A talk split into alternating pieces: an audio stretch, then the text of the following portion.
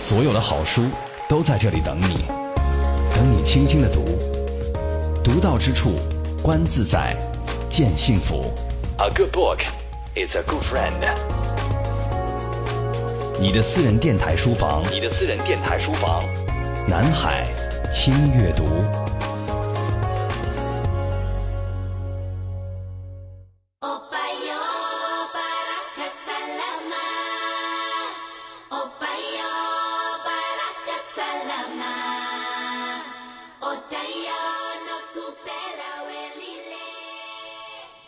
九八零年，电影《上帝也疯狂》让很多人认识了非洲不须曼人的一支昆人。影片中的昆人生活在距离现代大都市六千公里的喀拉哈里沙漠，却仍然以采集狩猎为生，过着与世无争、敬畏自然的平静生活。作为南部和东部非洲最古老的土著居民，昆人到达非洲已经有万年之久，却并不是黑人，甚至更接近蒙古人种。他们从哪里来的，现在还是个谜。对昆人的研究是人类学的热门，其中最有影响的作品当属1981年出版的《尼萨》。并非科班出身的马乔丽·肖斯塔克，因为陪同丈夫调查昆人，萌发了对昆人研究的兴趣。她对昆人女性尼萨的十五次录音访问，成就了《尼萨》这本饱含先锋意味的人类学著作，也是灌注了个人情感的文学作品，影响超出学界，至今不衰。今天，微言絮语版本的轻阅读，我们一起来读尼萨，一名。昆族女子的生活与心声，我是主持人周薇，代表今天的编辑丁旭，在此恭候各位的光临。一九六九年，美国女子马乔丽深入非洲卡拉哈里沙漠，记录了昆人女性尼萨的人生故事。跨越几十年的交往与思念。凝结成两本人类学佳作，是研究，是分享，更是精神的彼此滋养。本期轻阅读，约会策划编辑周莹，翻开《尼萨》与重访尼萨，聆听昆族女子的生活与心声，感知超越地域的情感与美丽。这本《尼萨》的生动有趣又好读，与作者马乔丽密切相关。上世纪六十年代末，马乔丽来到博茨瓦纳西北部的多比地区，在二十个月左右的时间内，他学习昆人语言，入乡随俗。他用女性的视角研究昆人，意在探究史前社会女性的生活和情感是怎么样的，女性身份对他们有着怎样的意义。在他看来，这些是人类学的学术问题，也是女权主义的政治议题。尼萨的中文译者杨志介绍说，马乔丽属于战后婴儿潮一代，大学赶上欧美文化造反大潮，热情参加了女权运动。这样的倾向又是新婚妇女，她很快意识到，以往的昆人研究缺乏女性视角，计划自己写一部。于是积极采访妇女，结识了能说会道的尼萨。这本书的编辑周莹也在思考马乔丽的女性角色对这本书的影响。呃，马乔丽一九六九年跟随丈夫去的时候，因为她刚刚结婚啊，非常的年轻，她可能对于婚姻、对于自己身为女性的这样一个角色有很多的期待，同时也有很多的不解。因为我们都知道，在十九世纪六七十年代的时候，其实正是美国社会这种女性的呃解放运动蓬勃发展的一个时间。嗯，很多的女性对于自己所处的这种呃社会地位或者社会角色，她其实是嗯持一种怀疑态度的。因为很多时候，我们人类社会会觉得女性在跟男性的这种社会地位是非常不一样的。所以我在想啊，我作为编辑，我在想马乔丽当初跟随丈夫去的时候，她是以一种是丈夫的附属或者说丈夫的这种伴侣的角色去的呢，还是说她是一个作为一个独立的自我她去去的？呃，这个呢，我暂时是没有找到答案。但是我通过他跟尼萨之间的这种对话，我觉得他其实是一个非常，就像你说，他是一个非常酷的人，他有自己独立的思考或者有独自己独立的见解，而且在他和这个尼萨，包括说跟当地的妇女的这样一种对话中，他找到了自己的研究方向，或者说自己想去探索，呃，这样一个部落。这种想法，我觉得就是一个个人独立意志、自由意志的一种体现。在书中，马乔丽用了三种叙事声音，既有尼萨的自述，也有人类学家对昆人的介绍，还有马乔丽讲述自己跟尼萨和其他昆人的交往。其中，尼萨的语言张扬、泼辣，又不失细腻深情，深深地吸引和打动了读者。有一次，妈妈在村外不远设了捕鸟夹子。她走了以后，昆沙跟着她的脚印过去，吃掉了大部分球根。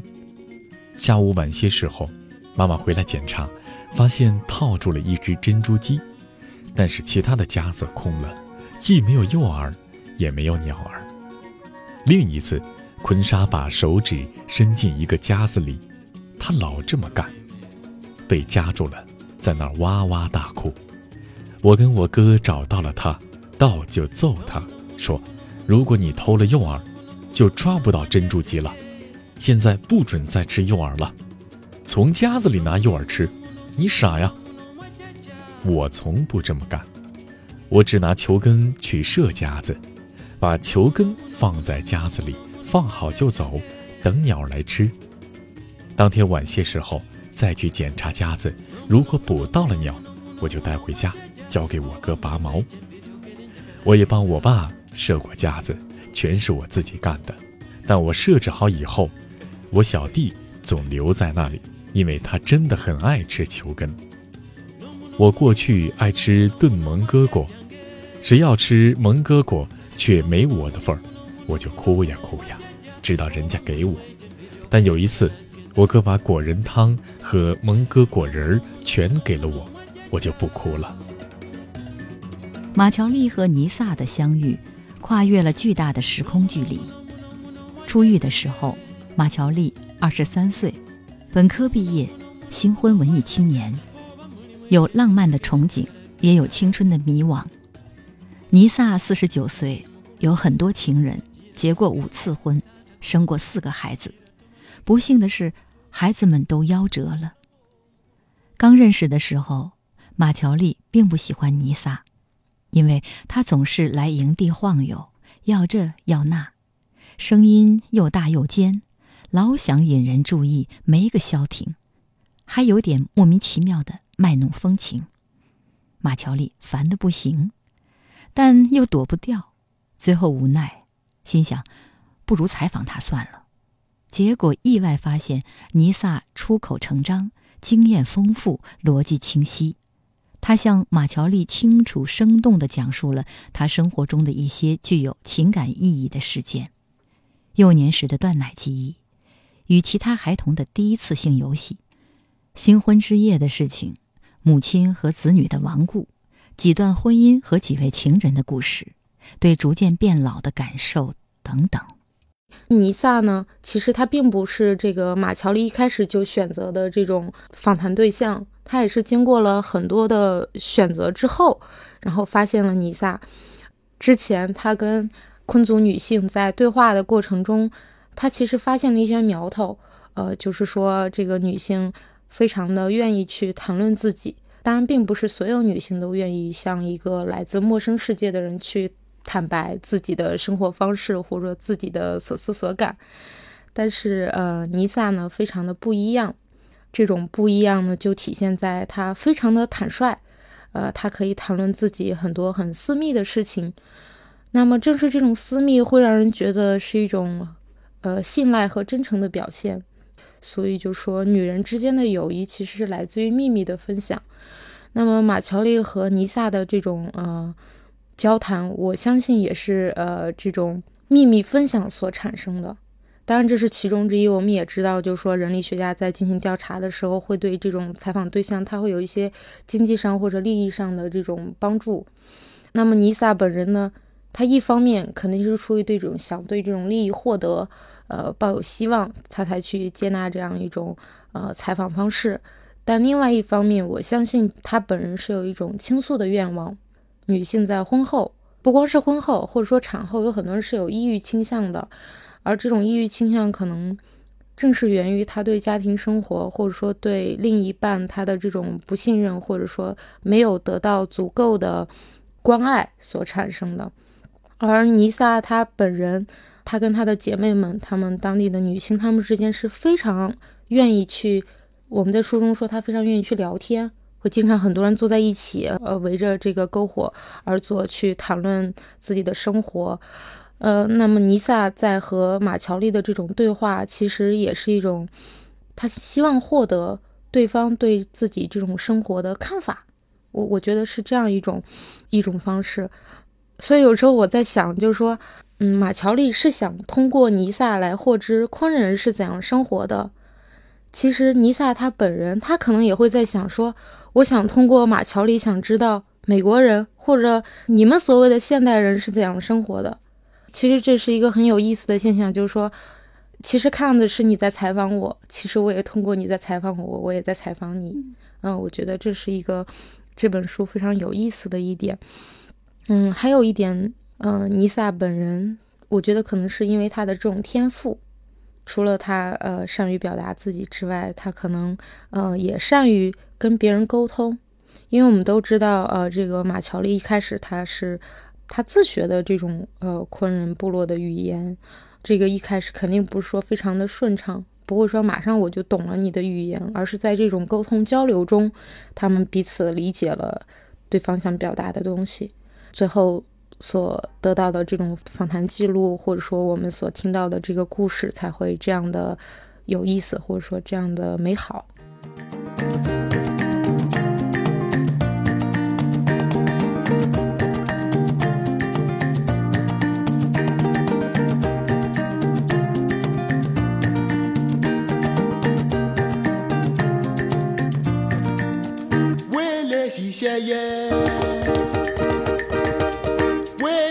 ṣẹ́yẹ. Labalábá fira rẹ̀ wẹ́yẹ.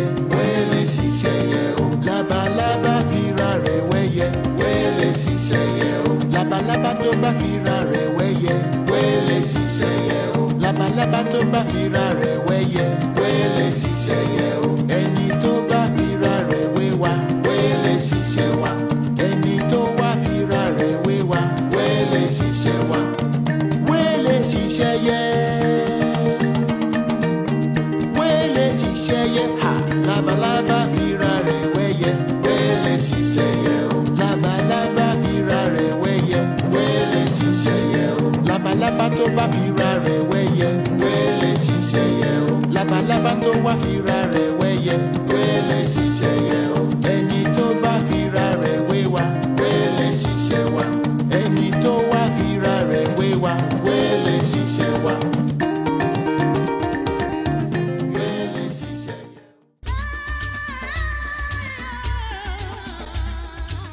九六九年，美国女子马乔丽深入非洲卡拉哈里沙漠，记录了昆人女性尼萨的人生故事。跨越几十年的交往与思念，凝结成两本人类学佳作，是研究，是分享，更是精神的彼此滋养。本期轻阅读，约会策划编辑周莹，翻开尼萨与重访尼萨，聆听昆族女子的生活与心声，感知超越地域的情感与美丽。尼萨讲故事有头有尾，有细节，波折起伏，而且还很有耐心，在意马乔丽听懂没有，说话也坦诚风趣。译者李志觉得更重要的是，尼萨的野蛮生长，让来自现代文明社会的温文尔雅的马乔丽不自觉受到吸引，甚至暗暗羡慕。也许因为是女性之间的交流，她愿意讲一些非常私密的内容，语言也许不甚文雅，但足够坦诚鲜明。尼萨向我们展现了她的美丽，这种美丽不仅来自天生的外貌、劳作和饮食结构带来的健美身材，更重要的是她对于自身的肯定，那种如非洲阳光一般的自信与骄傲。尼萨的编辑周莹说。尼萨这种积极健康的心态，正是现代都市中的很多人所缺失的。她跟我们对于这种女性的这种理解是完全不一样的。通过我们自身的经验，会觉得说，尤其是在青春期啊，会觉得自己会因为身体的变化会觉得尴尬，或者对别人的这种表扬会有一些不好意思。但是我们在这个尼萨的身上，我们看到她是一种非常积极。非常健康的心态，他对于自己生活的这样一种坦率的呈现，就像你说的，我觉得是一种自信的表现。而这种自信不光是尼萨本人拥有，他其实在这个族群当中也是也是非常明显的一个群体的特征。其中，这个马乔丽在呃书中讲到一个小故事，嗯，他在讲呢，他采访一个小姑娘啊，就说啊，你怎么长得这么丑啊？简直丑死了啊！这其实是当地的昆人一种，呃，奇特的表达夸赞的一种方式。但是呢，这个小姑娘的回答非常的有意思。她说：“人家漂亮着呢，是不是？你觉得有点像那个甜心的那个回答？她会觉得说，嗯，你的这种称赞也好，或者说，呃，你对我的这种注意也好，我是非常乐于接受的。呃，我并不会觉得你多看了我两眼，或者你对我的。”呃，身体或者说对我的这种形象的评价，我是不能接受或者怎么样的。他是非常坦然的接纳，所以他对自身的这种接纳，我想也是这种，也是尼萨或者说也是昆族女性她的一个特征。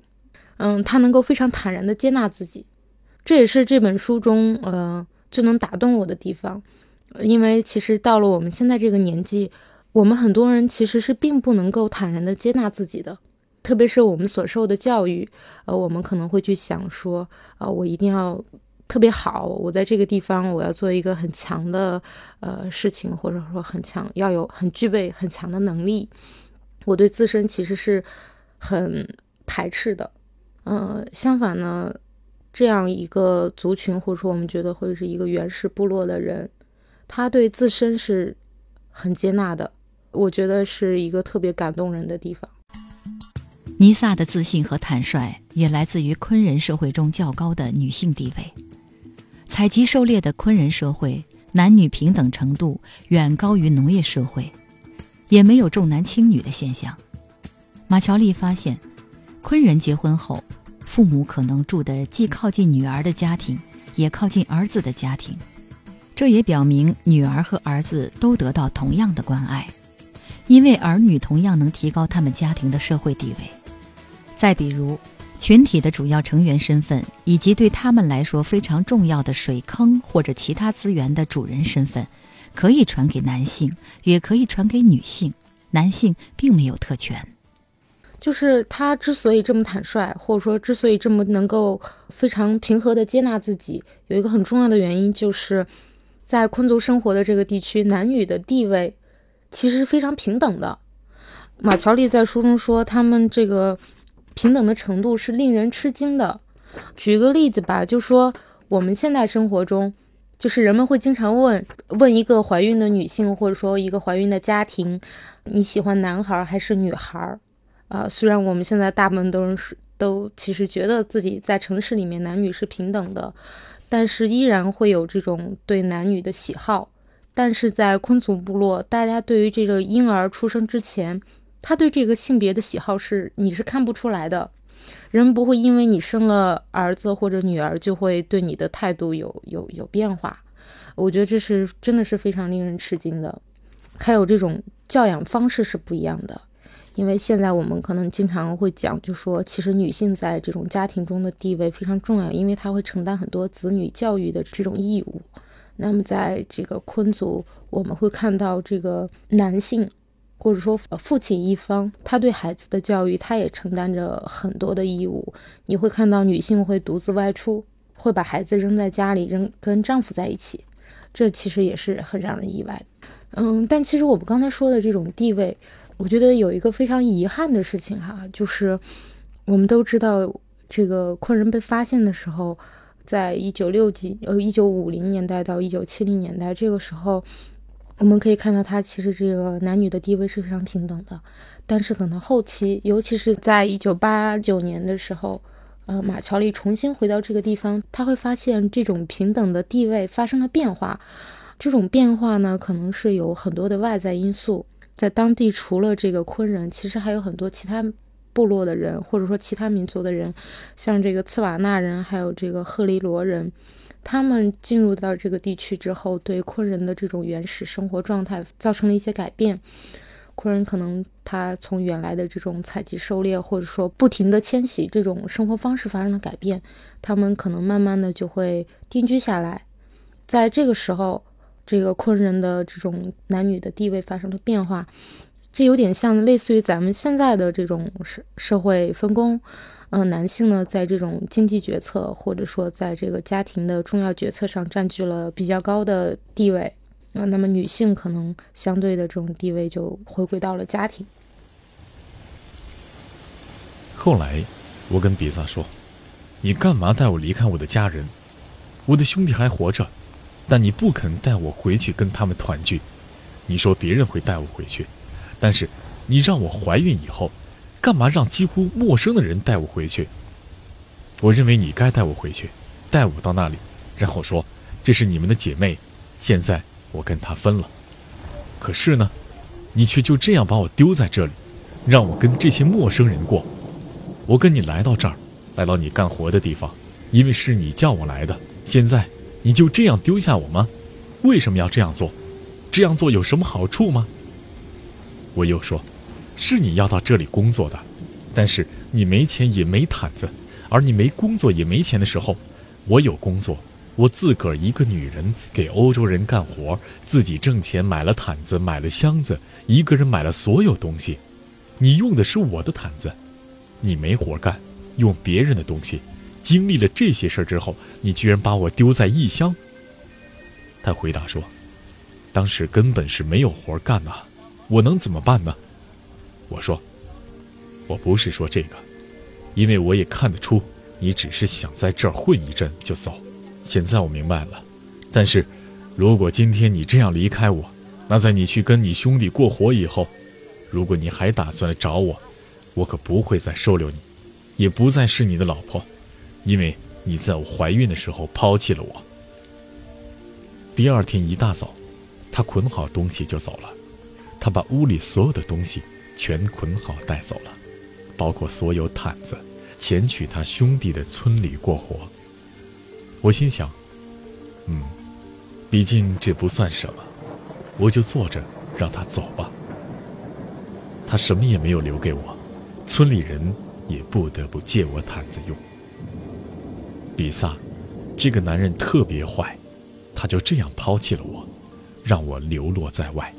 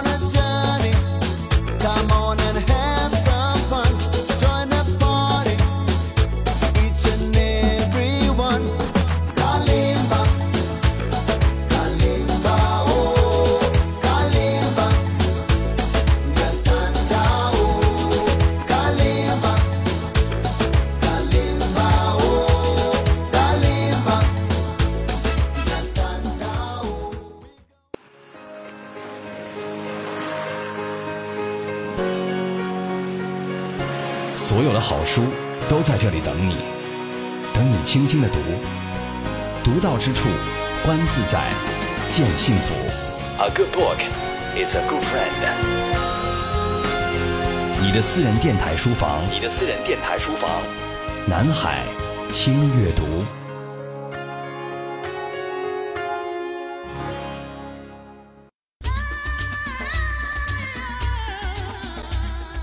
一九六九年，美国女子马乔丽深入非洲卡拉哈里沙漠，记录了昆人女性尼萨的人生故事。跨越几十年的交往与思念，凝结成两本人类学佳作，是研究，是分享，更是精神的彼此滋养。本期轻阅读。约会策划编辑周莹，翻开尼萨与重访尼萨，聆听昆族女子的生活与心声，感知超越地域的情感与美丽。在马乔丽的观察中，昆人女性总是很自信，往往以自己的容貌为傲，不会徒劳无益地追求所谓的完美。昆人知道人有美丑，也承认有些人长得特别俊俏美丽，但他们并不会特别详细探讨这些。谁都可以让自己有吸引力。洗完澡后，给脸和身体涂上油，打上用野生植物提炼的化妆品，再穿上最好的衣服，通常是缀有珠子的传统毛皮斗篷，或者最近流行的色彩鲜艳的衣服，这样就行了。除了生病。太瘦或者太老的妇女之外，昆族女人大多认为自己有吸引力。尽管不是谁都会找情人，但昆族女人大都觉得找个情人不是问题。至于吸引一个男人跟她结婚，这是所有昆族女人都要实现的人生目标。爱情存在于昆人的婚姻中，夫妻俩会一起去采集狩猎，有时一起去好几天。他们会互赠礼物，陪另一半打理家务，妇女乐于承认对丈夫的深情。但是，结婚没多久，妇女大都有了情人，并且婚外情的时间往往很长，从几个月到几年，有的甚至持续终身。尼萨的编辑周莹说：“虽然昆人的婚恋观念和我们十分不同，然而对获得一份完整的爱情的追求。”却是我们很容易就能理解的。嗯，尼萨的这种婚恋观，或者说昆人的这种婚恋观，跟我们非常的不一样。嗯，所以我们就会很好奇，他在选择自己的另一半时，到底就是考虑了哪些因素？我们会看到，我们现在社会生活中，我们在呃选择另一半或者选择爱人的时候，就会考虑他的家庭地位、个人收入，考虑他的男子汉气概。诸如此类的这些东西，但是我们看到尼萨他的这种选择，除了这种父母对他施加的压力之外，绝大部分选择是他自己做出的。他对这个人的判断，就说我不喜欢你，喜欢或者说爱是一个非常非常重要的一个，呃，一个因素。我觉得这也是非常令人惊奇的。其实她本人有五任丈夫，但是实际上跟她一起生活，或者说他们一直到有孩子，都是到了第三任丈夫的时候。尼萨还有非常多的情人。书里有一句话，就说尼萨的情人多的手指头和脚趾头加一块都数不完，这让我们非常的讶异。就是说，呃，为什么呃她的丈夫能够允许或者容许这种情况的发生，或者在他们部落中，他们并不认为这是一件很奇怪的事情。呃，而且我们一般意义上认为，当她有了情人之后，她对这个丈夫其实应该是排斥的。或者说跟他之间是有距离的，但实际上在呃这个尼萨的家庭当中，或者说在昆人的生活当中，当你有了情人，丈夫依然是嗯非常重要的。他会认为呃你是我最爱的人，或者说你是我生活中最重要的人。他不会说因为我有了情人而对丈夫冷落呀，这种情况是不会出现的。还有一个非常有意思的现象叫平妻。就是说，这个丈夫的妻子之外的另外一个女人，或者说别的女人，她会叫做平妻。那我们都知道，尼萨在这个书里头呢，别人呢希望他去做他的平妻，但是尼萨是拒绝的。嗯，其实我觉得这也是尼萨的一个特点。像你说他这么酷的人，怎么会去给别人做平妻呢？虽然我们都知道，像丈夫和情人之间这种关系，丈夫其实是最重要的。那么在这里面，他的第一任妻子肯定是最重要的，而平妻可能他的地位什么都是不同的。那么我们也会看到说，尼萨他对于这种爱的需求，或者说对于这种家庭生活的需求，他其实是和我们很类似的。我们希望得到一个人全身心的爱。所以，他也拒绝了去做别人平妻的这种要求。马乔丽并没有夸大或者美化昆人女性在婚姻中的自由和权利。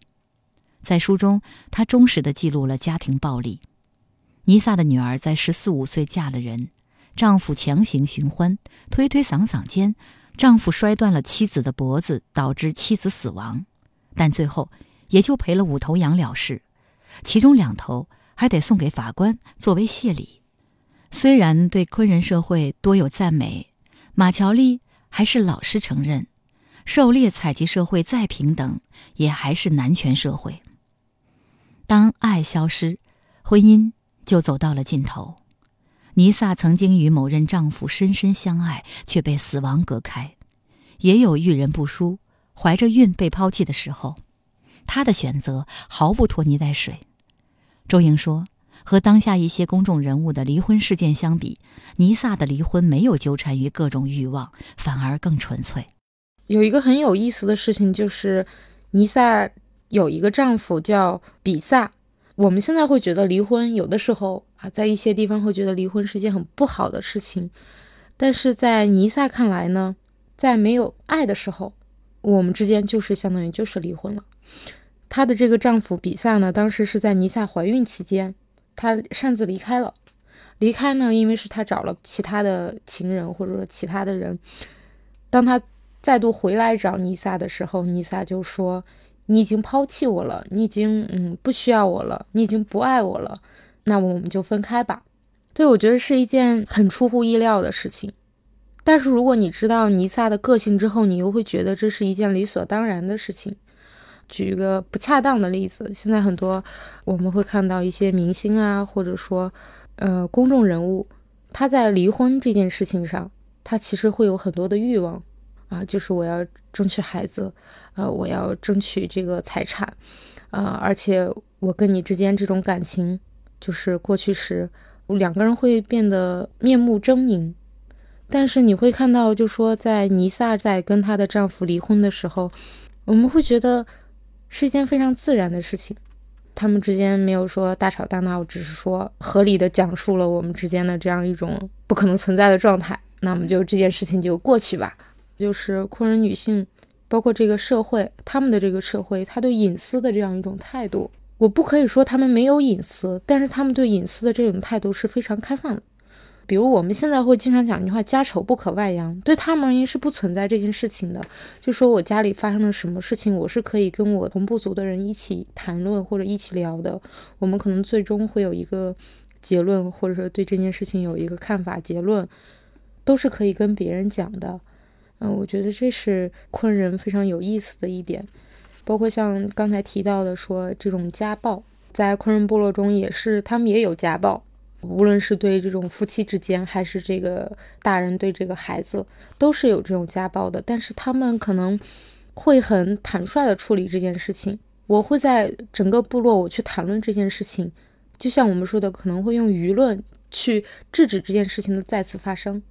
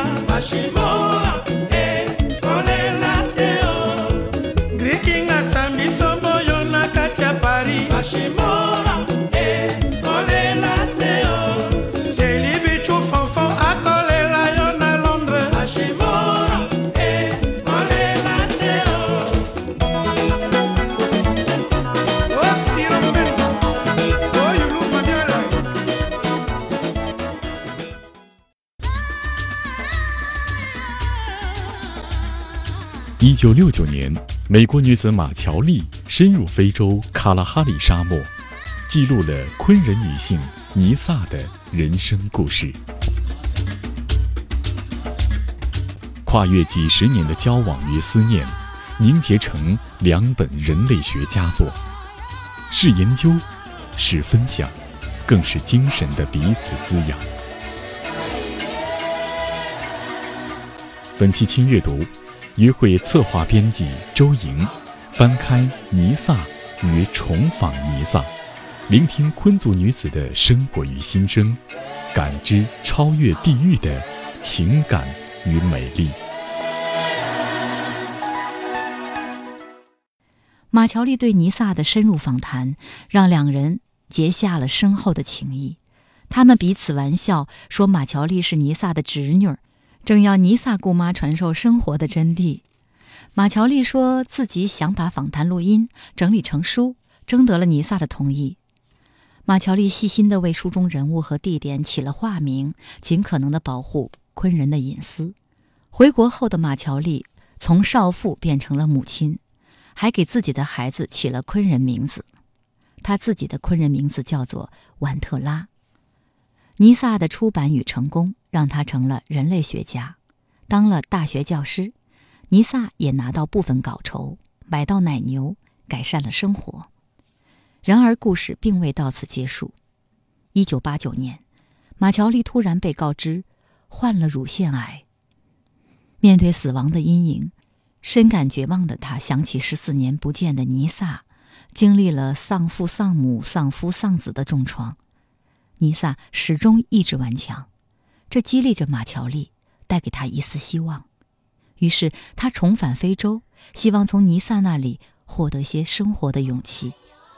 在《重访尼萨》一书中，马乔丽并不讳言自己想接受巫医治疗。昆人相信尼萨这样的治疗师拥有一种强大的治愈力量，他会通过独唱或者弹奏乐器来唤醒这种力量。但常用的办法是借助医用治疗仪式或者跳降临舞，在妇女们波浪般的歌声中，治疗师绕着火堆跳舞，让能量沸腾起来。这时他就会施展神符术，拔除患者的疾病。热烈的舞蹈、音乐、升腾的烟雾和火光，仿佛都在抵御着人类对于黑暗与死亡的恐惧。周莹说。从尼萨与重访尼萨中，我们感受到许多人类共通的感情，比如亲子之爱、男女之爱，还有对生命的理解，包括对死亡的恐惧，并不因物质生活的贫乏或丰富而不同。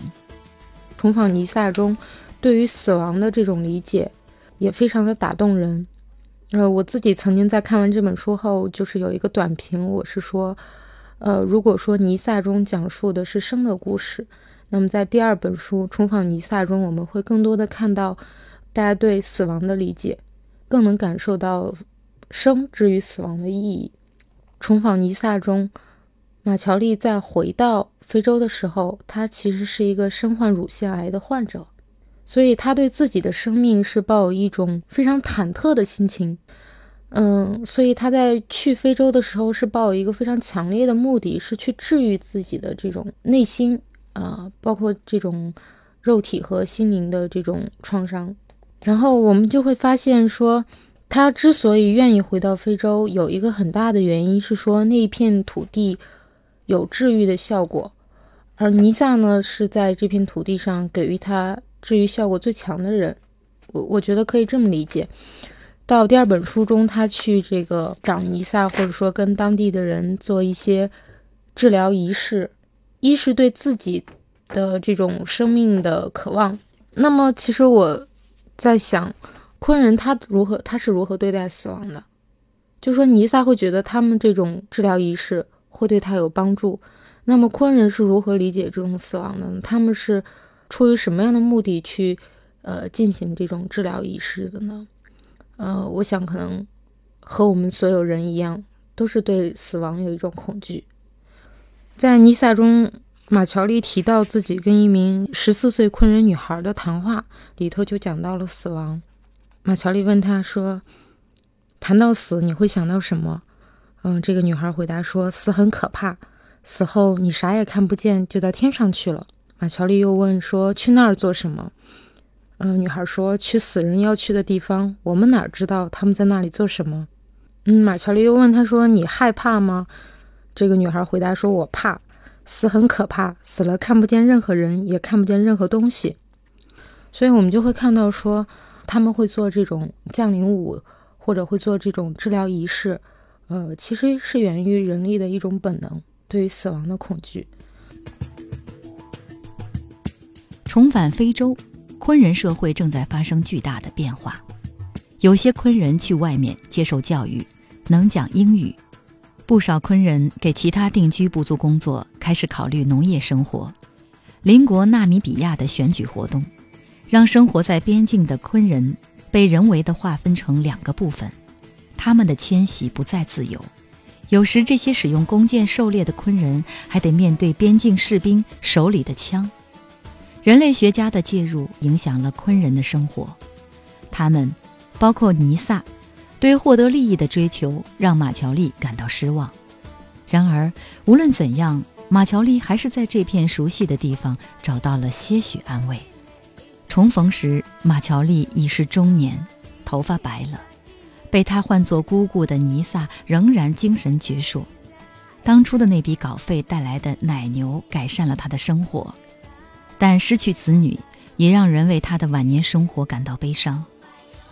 马乔丽跟尼萨和他的族人共同生活了四个星期，抱病从事田野调查。他和昆人一起采集、狩猎，感受昆人劳作的艰辛不易，毒蛇猛兽带来的巨大恐惧。回国前，尼萨等人为他举行治疗仪式，宣称说服神灵去除了疾病。虽然这种治疗不过是一种安慰和祝福，不过这次重逢的确使马乔丽焕发了求生与奋斗的勇气。回到美国后，他一面跟病魔抗争，一面写作重访尼萨。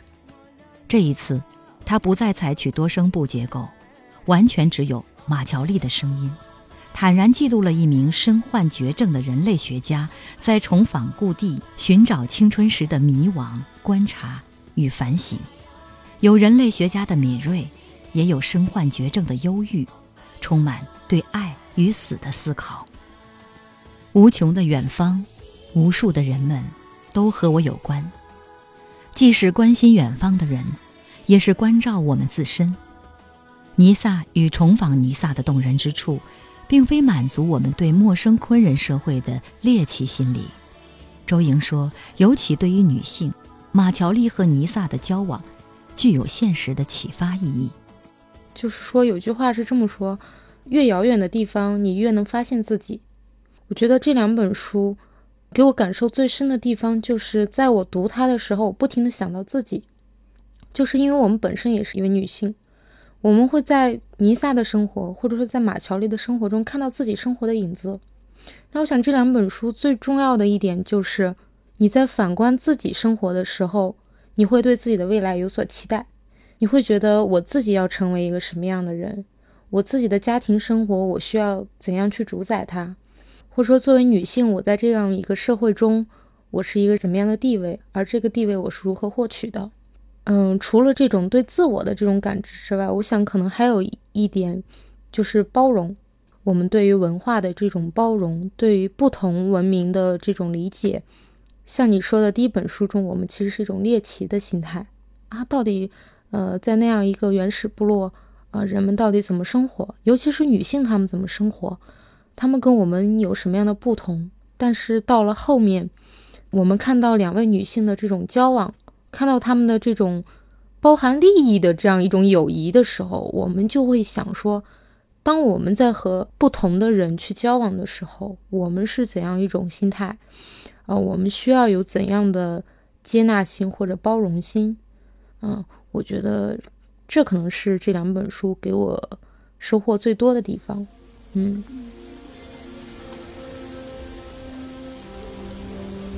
马乔丽·肖斯塔克。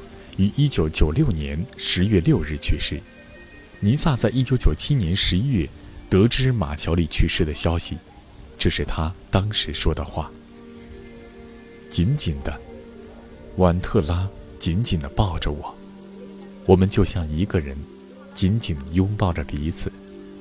婉特拉，我在你睡的沙土里迎接你。安息吧，我不知道为什么神灵们把你带走了，你给我的牛都死了，现在我知道为什么了。塔沙伊不是唯一一个伤心的人，万特拉，带走你的神灵，不会让你迷失在路上的，他们会直接把你带到他们想让你去的地方，所以你的家人会好好的生活下去。伟大的神带走了我的女儿，弄瞎了我的眼睛，他就像我的眼睛，神带走他，我的眼睛也就瞎了。我不知道还能再见否，因为神把我的女儿带走了。尼撒一书的开篇是尼撒的话：“我会打开话匣，告诉你这里的生活。讲完后，风会带走它，如同这沙上消失的其他事物。”马乔丽喜欢这段话，后来写尼撒创作坛，起名为《风》。带不走的，是啊，生命会结束，但总有些什么，是风带不走的。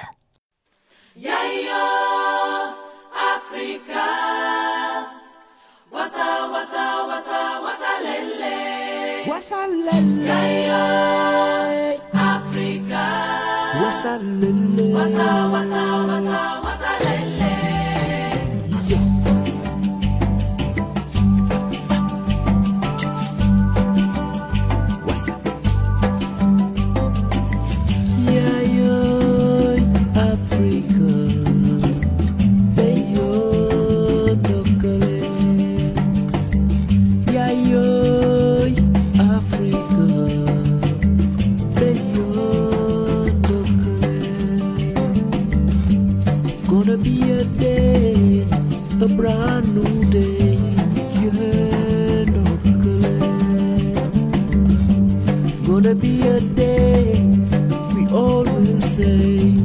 whistle, the whistle.